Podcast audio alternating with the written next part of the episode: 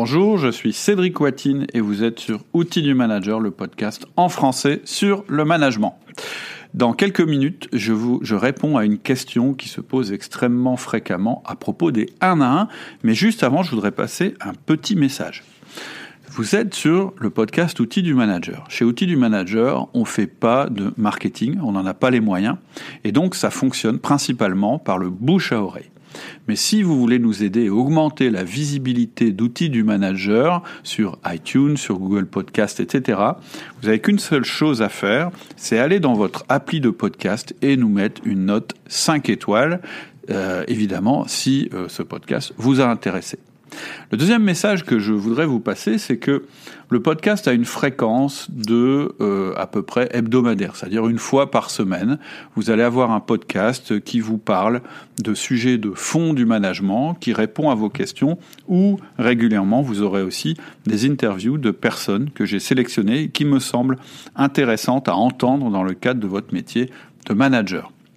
Si vous voulez des informations plus fréquentes et plus, je dirais, un petit peu différentes de ce que je donne dans le podcast, vous pouvez vous abonner à ma liste de mails privés. Les personnes qui sont inscrites à cette liste, qui sont actuellement environ au nombre de 7000, reçoivent chaque jour quasiment des nouvelles outils du manager, c'est-à-dire des choses qui se lisent assez vite en début de journée et qui leur permettent de se remotiver ou d'avoir accès à des techniques dont je ne parle pas dans les podcasts, ou simplement euh, d'avoir de nouvelles idées pour leur journée. Alors peut-être que la fréquence d'une fois par jour vous paraît élevée, mais il faut voir ça un petit peu comme votre journal du matin. C'est vraiment, ça se lit en 5 minutes et il y a une petite fonctionnalité qui vous permet de suspendre les emails privés pendant une semaine si jamais vous estimez que ça vous fait trop d'informations. Donc pour vous inscrire à cette liste d'emails privés, je vous mets un petit lien en descriptif de ce podcast. Donc venons-en à notre question. C'est une question de Catherine, mais comme je le disais tout à l'heure, c'est une question qui est extrêmement fréquente. Je vous la, je vous la cite. Je souhaite mettre en place le 1 à 1, mais je ne sais pas si je dois fixer des jours et heures précises ou si je peux rencontrer mes cadres au fil de l'eau lorsque cela semble opportun. Cette question, en fait, elle m'étonne toujours, surtout de la part de personnes visiblement qui sont des personnes expérimentées et des performeurs élevés. Je pense que Catherine, puisqu'elle euh, manage des cadres, c'est quelqu'un qui euh, forcément a fait ses preuves dans l'entreprise et donc j'estime que c'est quelqu'un qui est certainement euh, avec un fort potentiel. Or, ces personnes-là, très expérimentées et qui réussissent, elles savent qu'on ne réussit que parce qu'on programme de réussir. C'est-à-dire, il suffit pas d'avoir l'intention de réussir dans l'entreprise, il faut mettre en œuvre les moyens pour réussir. Et en général, pour réussir, qu'est-ce qu'on fait? Eh ben, on programme notre réussite. C'est-à-dire qu'on programme de travailler régulièrement sur les domaines où on veut réussir. Par exemple, un vendeur, il va programmer euh, des euh, plannings de visite client, il va programmer euh, ses appels à ses à ses euh, clients, ses appels commerciaux, il va programmer sa prospection. Euh, et c'est vrai dans tous les domaines de l'entreprise. Pourquoi on fait ça? Bah Parce que la fréquence entraîne le résultat et la fréquence surtout entraîne l'apprentissage. Et donc pour les 1 à 1, c'est exactement la même chose. Si vous ne programmez pas vos 1 à 1, vous n'allez pas, vous n'allez pas progresser dans ce domaine quand vous commencez à programmer vos 1 à 1, il y a un tas de choses très positives qui vont se passer. Et la première chose, c'est que vous allez devenir toujours meilleur en 1 à 1. Vous imaginez, vous faites 1 à 1 une fois par semaine avec chacun de vos collaborateurs. Au bout de 3 mois, si vous avez 8 collaborateurs, vous aurez fait, alors je vous fais le calcul tout de suite, hop, je prends ma calculatrice, 8 collaborateurs fois 5 semaines fois 3 mois, vous aurez fait 120 1 à 1. Dans 3 mois, vous aurez fait 120 1 à 1. Et ben, je peux vous dire que dans 3 mois, vous serez extrêmement bon dans la pratique de votre 1 à 1. Évidemment, si vous suivez les conseils que je vous donne pour euh, le déroulé de 1 à 1, mais ça, vous trouverez ça dans d'autres podcasts. Je voudrais continuer maintenant à vous donner les arguments pour la programmation des 1 à 1 quand Catherine me dit est-ce que je peux pas faire ça au fil de l'eau lorsque là semble, opportun, Je pense qu'elle dit ça parce qu'elle a peur de perdre du, 1 du, du, temps pardon, et de faire des 1 1 inutiles. Or, programmer les choses, c'est l'inverse, ça vous permet de gagner du temps. La première source de gain, c'est que vous allez ne plus avoir à reprogrammer en permanence vos 1 1. Je veux dire, rien que le fait de prendre votre agenda et chaque semaine ou chaque mois de dire à vos collaborateurs bon ben on va voir quand on va pouvoir se voir, c'est une perte de temps énorme. Multiplié par vos 8 collaborateurs, c'est-à-dire que le temps que vous allez passer pour programmer les 1 à 1, il vaut mieux l'utiliser à faire des 1 à 1. C'est pour ça que je vous dis programmez-vous un à un, bloquez-vous un créneau avec chacun de vos collaborateurs une fois par semaine pendant une demi-heure, une bonne fois pour toutes, vous n'aurez plus de temps à y passer. L'autre chose qui va vous arriver si vous ne programmez pas vos 1 à 1, c'est qu'ils vont devenir effroyablement longs. C'est-à-dire que programmer nos 1 à 1 une fois par semaine en prenant en compte que de temps en temps un 1 à 1 va sauter, ça permet de réduire la durée du 1 à 1 et de tenir la durée du 1 à 1 qui est d'une demi-heure. Si vous faites vos 1 à 1 tous les mois, ils ne vont plus durer une demi-heure. Et donc ce ne seront plus des 1 à 1. Un autre argument en faveur euh, du fait qu'on gagne du temps à programmer les choses, c'est la notion de temps dépensé par rapport à temps investi. Lorsque vous programmez les 1 à 1 une fois par semaine, pour toute l'année, vous faites du temps investi. Pourquoi? Parce que vous dites qu'entre 2 1 à 1, il n'y aura jamais plus de 5 jours ouvrés.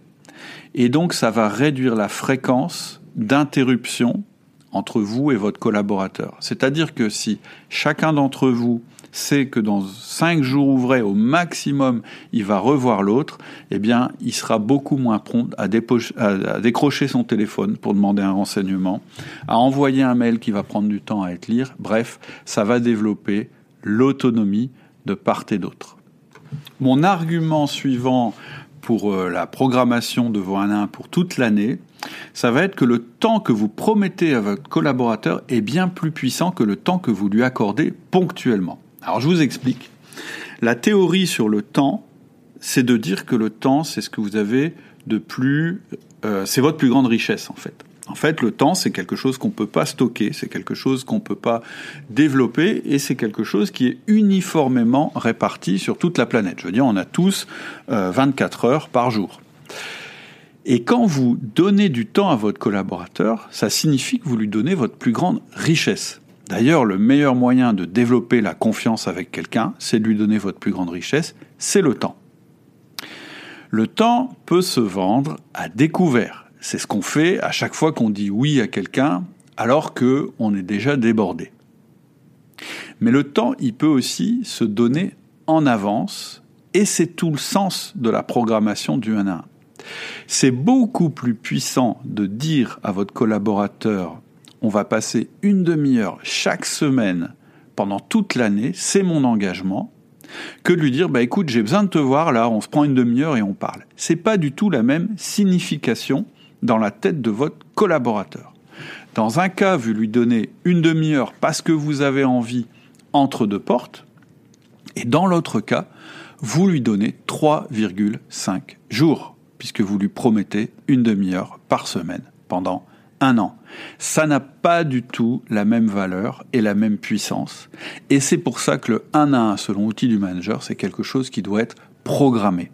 C'est quelque chose qui doit être programmé parce que c'est une promesse, parce que c'est un engagement. Donc ça n'a pas du tout la même valeur que quand on dit bah, je vais faire ça au fil de l'eau quand ça semble opportun. L'argument suivant, à propos euh, de la programmation des 1 à 1, c'est que si vous ne programmez pas vos 1 à 1 de manière très stricte, vous allez privilégier certaines personnes. Alors je suis pas en train de dire qu'il faut traiter toutes les personnes de votre équipe de la même manière, c'est-à-dire que le contenu du 1 à 1 va être différent selon les personnes.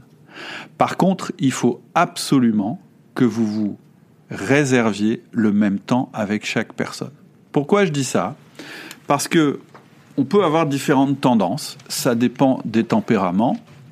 Il y a des gens, selon leur tempérament, qui vont aimer passer plus de temps avec les personnes de leur équipe qui vont mal, en se disant bah je vais plutôt euh, m'occuper des points faibles de mon équipe pour les rendre des points forts et c'est tout à fait louable.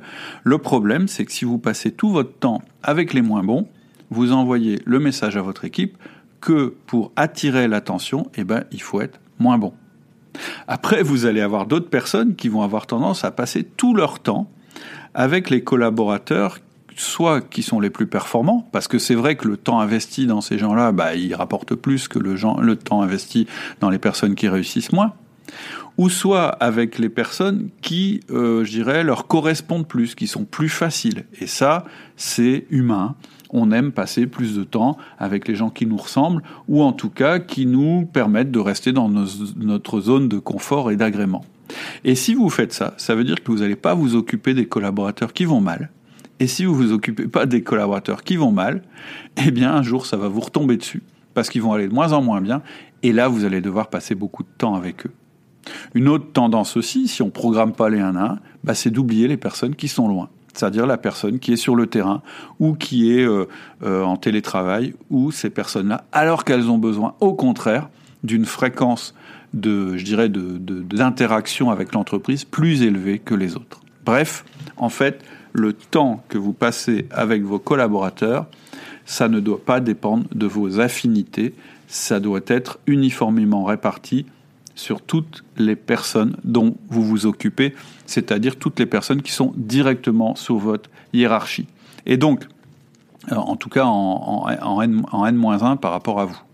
Donc ça veut dire que vous devez programmer les 1 à 1 avec chaque personne de manière individuelle chaque semaine et ça doit être programmé à l'avance, sinon vous prenez le risque de privilégier certaines personnes par rapport à d'autres parce que tout simplement c'est naturel et c'est humain. Mon argument suivant, parce qu'en fait dans la question de Catherine, elle me dit au fil de l'eau, lorsque cela semble opportun. Oui, mais c'est lorsque cela semble opportun à qui? C'est la question. Ça n'est pas vous, je vous rappelle, qui déterminez la première partie de l'ordre du jour du 1 à 1. Ça n'est pas vous qui décidez si c'est nécessaire ou non. C'est votre collaborateur. Et donc, le fait de les programmer une fois par semaine, ça vous assure que l'ordre du jour ne sera pas en permanence dicté par vous, mais qu'il le sera aussi par votre collaborateur. Et c'est extrêmement important, sinon vous loupez complètement l'objectif du 1 à 1.